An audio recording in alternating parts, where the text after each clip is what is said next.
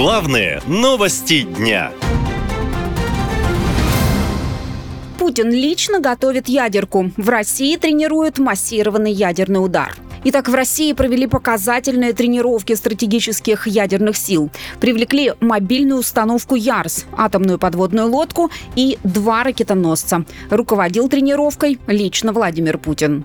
Товарищ Верховный Главнокомандующий, в соответствии с планом подготовки Вооруженных сил Российской Федерации под вашим руководством проводится тренировка по управлению вооруженными силами Российской Федерации, в ходе которой будут отработаны задачи нанесения массированного ядерного удара стратегическими наступательными силами в ответ на ядерный удар противника.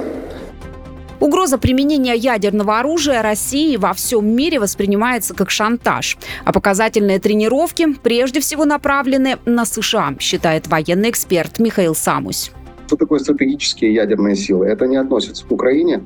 Стратегические ядерные силы относятся к Соединенным Штатам. Это те э, силы, это наземная, воздушная и э, э, морская компонента, на которой, которая вооружена межконтинентальными баллистическими ракетами которые предназначены как раз поражать цели в Соединенных Штатах. То есть uh-huh. эта игра мускулами, шантаж идет в отношении как раз Соединенных Штатов.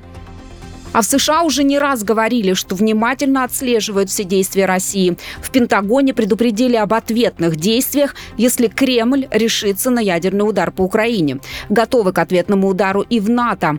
Альянс объединяет усилия со странами Европы в системе ядерного сдерживания, говорит президент Франции Макрон.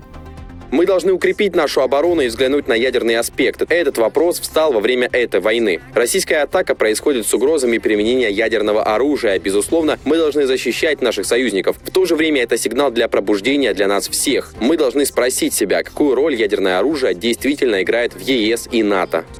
То есть, если Россия все-таки решится на ядерный удар по территории Украины, в ответ по ней нанесут удар Соединенные Штаты, НАТО и Евросоюз. Как пишет западная пресса, цели на этот случай уже намечены. Не исключено, что это будет Черноморский флот и несколько больших городов России.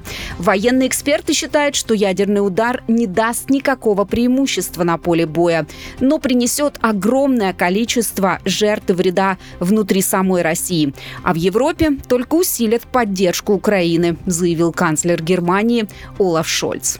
Путин не ожидал, что Европа будет такой объединенной. Он никогда не думал, что трансатлантическое партнерство будет работать так хорошо. Но он также никогда не думал, что будет такая большая поддержка Украины другими странами мира. И он никогда не думал, что даже на саммите G20 у него будет очень прямой сигнал об этой войне, и российская агрессия, ядерное оружие не может быть использовано в этой войне.